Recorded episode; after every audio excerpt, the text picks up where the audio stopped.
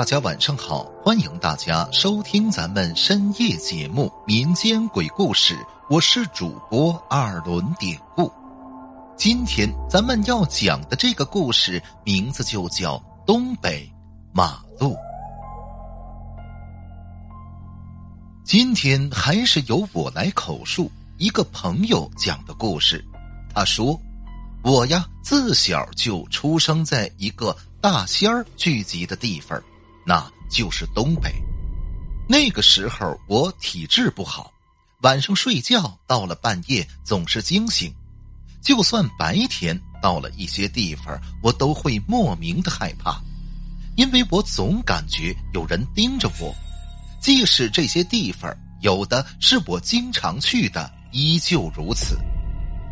我父母在我很小的时候就分开了，原因呢，据母亲说。是因为奶奶家单传，就想要个男孩那时候计划生育，不能要二胎了。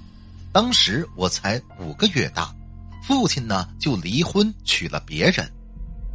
就如此，后来我一直是在姥姥家长大的，很多事情也都是在住姥姥家的时候发生的。那会儿我上了小学一年级。估计呢，也就是七岁多，正是调皮的时候。有一年过年三十那天晚上，我那天呢在同学家写作业，记得好像是晚上六点多了，人家都要吃晚饭了，我傻呵的还不知道走。东北的天儿黑的特别早，尤其是过年那阵儿的冬天，早早的大马路上就没人了。都回家准备守岁去了。那天，当同学家人让我快回家时，天已经黑了，我有点不敢自己走。这时候，我同学的哥哥说：“啊，行啊，反正也不远，我送你回去吧。”那时候，估计同学他哥呀，也就是十七八岁他呢辍学在家，帮人开一个蓝色的卡车。就是最早八几年满街跑的那种，好像叫双排的小卡车，大伙呢可能没见过，现在早都淘汰了。那天估计同学他哥也是想让我快点回家，他们呢好吃团圆饭。还有当时他的一个朋友也在，他呢也是想显摆一下他家有车，就张罗着拿车拉我回家。如此，那之后，同学他哥开车，朋友呢坐副驾驶，我则坐在他俩中间往我家开。其实我们那儿才多大个地方啊，就过几个路口就能到我姥姥家了。我们走的那条路叫乡路，这路每年都要出一次大车祸，特邪性，在我们那儿特别出名。我平时上学就走这条路，平常我就很害怕。那天因为说是坐车，很兴奋，旁边还有大人，自然也就冲淡了之前对黑暗和那条路的恐惧了。我记得那路上没有路灯，黑乎乎的。那天还下着雪，能见度只能看到车灯前照的一疙瘩地方。就那么一点车灯照在雪地上的反光。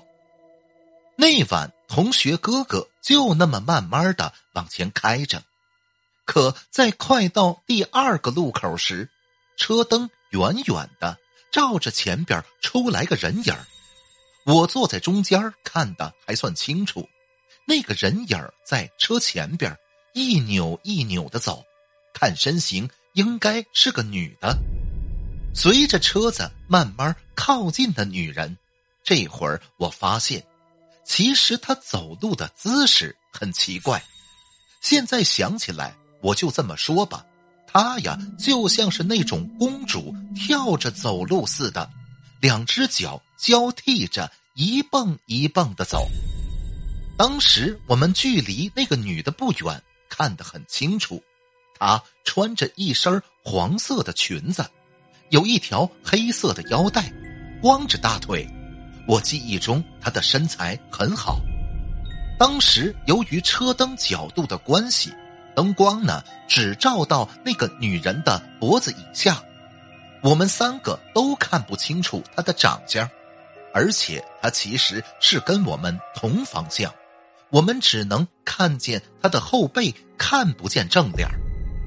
当时看那个女人，我同学他哥明显放慢了车速，因为在那个年代能看见。穿的这么时髦的女人可不多见，尤其说还是在一个人都没有的大马路上。